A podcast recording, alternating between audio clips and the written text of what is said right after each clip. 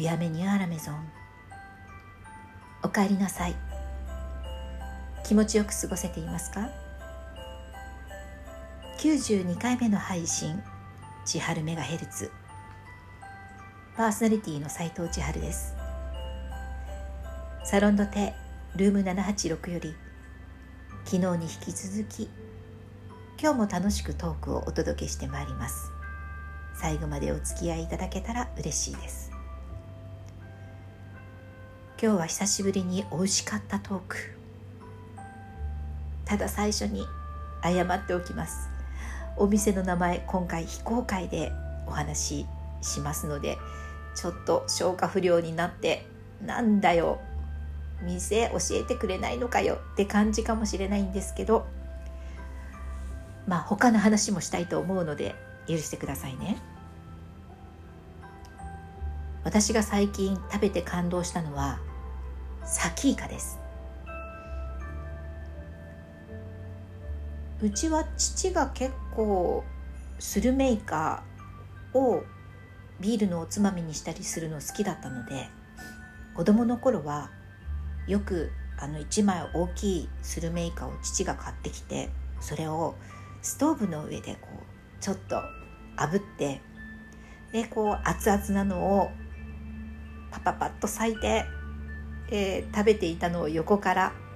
私も、えー、分けてもらって食べていたのでこの焼きスルメサキイカ大好きなんですよね。えー、地域はうん関西、えー、兵庫県とだけ言っておきましょうかこちらの方でいただいたものなんですけど、えー、本当にね、えー、商店街の商店街の中にあって小さなお店なんです。ご夫婦ちょっとご年配のご夫婦でやっている本当に小さいお店で、えー、商品はこの焼きスルメの、えー、サキイカと、えー、甘栗だけを売っているお店ですね。本当に間口1軒ぐらいの小さなスペースで販売されています。ここのサキイカがですね、えー、本当はね焼きたてが本当にたまらなく美味しいらしいんですけど私が今回伺った時はすでにもう、えー、大量に焼いて裂いてる状態でしたね。それでもすごく美味しかったんです。何が違うかっていうとまずねまあもちろん素材もいいんでしょうけど通常よりも強めに多分焼いている。それからその焼く前のベースの味付け。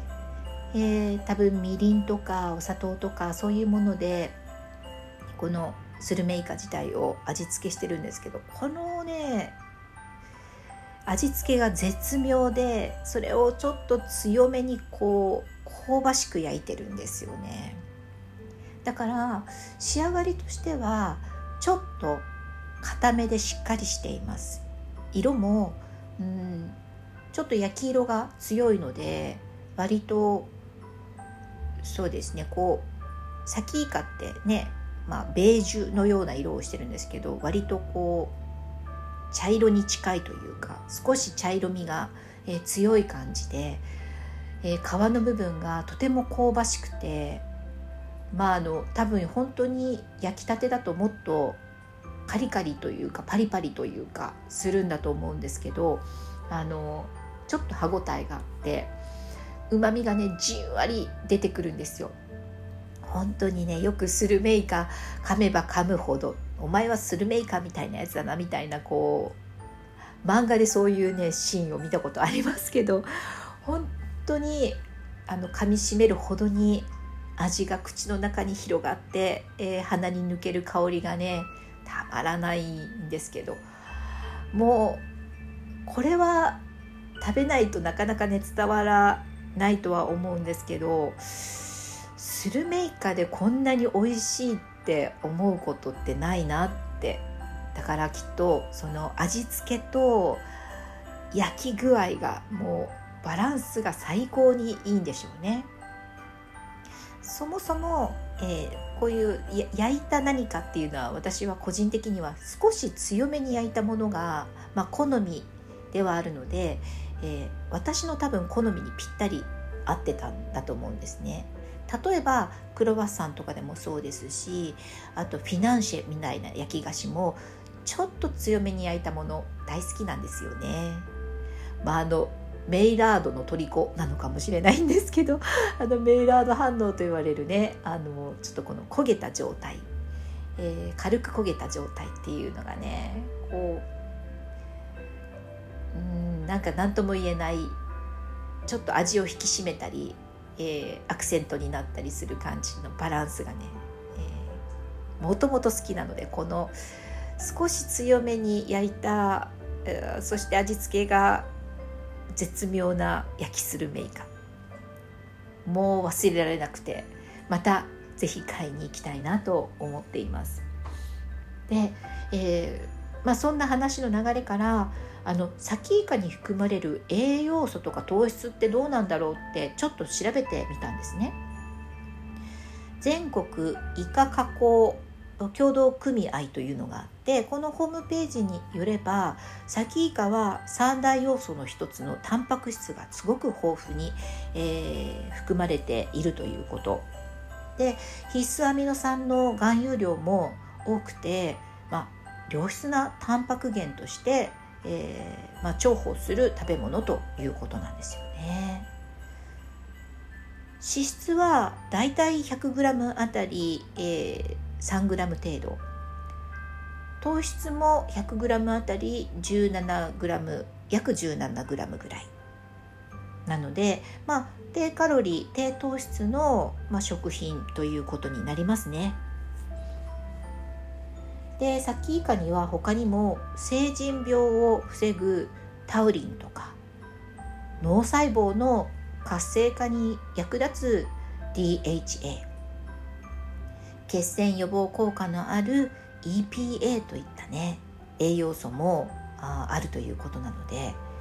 まあなんかこうおつまみにはもちろんなんですけどヘルシーな間食としてもう取り入れるのにはぴったりまあそんな感じです。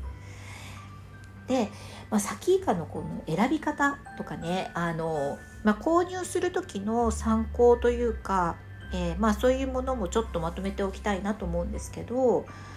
あのまあサキイカと一口に言っても本当にいろんなタイプがありますよね。で、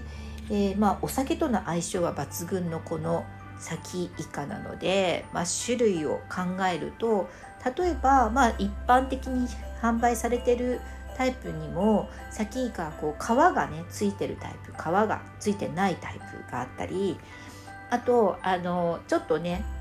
スモークなスモーキーな感じ燻製にしてあるものもあるしあと一夜干しタイプのものもあったりとか。もう本当にね種類が多いです。であの私は好きですけどあのビールなんかにはねあの皮なしタイプのこう柔らかくてちょっとクニクニしたタイプ。これもね美味しいですよね。まああの本当にコンビニエンスストアなんかにもねえー、よく売ってあるタイプです。コンビニは両方売ってますよね。この柔らかいタイプもあるし、えー、皮付きのちょっとこう噛み応えのある、えー、じわじわ味が出てくるタイプ、えー、もあありますけどね。ビールにはこの柔らかいの私好きですね。でえっ、とまあ味が柔らかいものにはついていたりしてちょっとこう甘い感じだったり、ね、ちょっと酸味があったりするものもありますね。あと日本酒とか焼酎だったら、えーと、皮付きのタイプの少しこう歯ごたえがある方が、まあ、個人的には合うのかなと思っています。まあ、ビールをね硬いので食べるのが好きっていう人もいるとは思うんですけれどもこの日本酒焼酎にはねこうじっくり噛むの合うんじゃないでしょうか。でえー、燻製というのは最近その柔らかいタイプにもあるしあの硬いのもねたまに燻製燻香をつけたものがある、えー、ので、まあ、この燻香はね本当にあのいろんなものに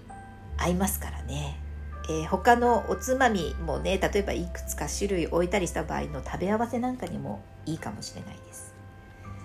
ちなみにワインは一夜干しタイプ、えー、これが合うような気がします。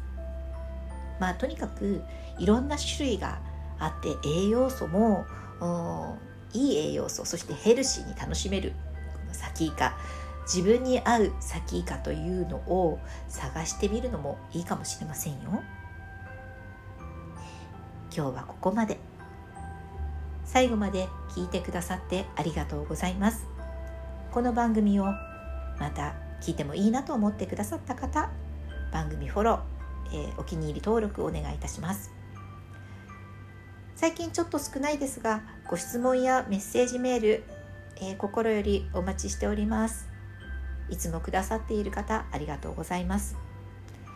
次回のオンエアでお会いするまでどうぞ皆様毎日楽しく美味しくボナペティ。斉藤千春でした。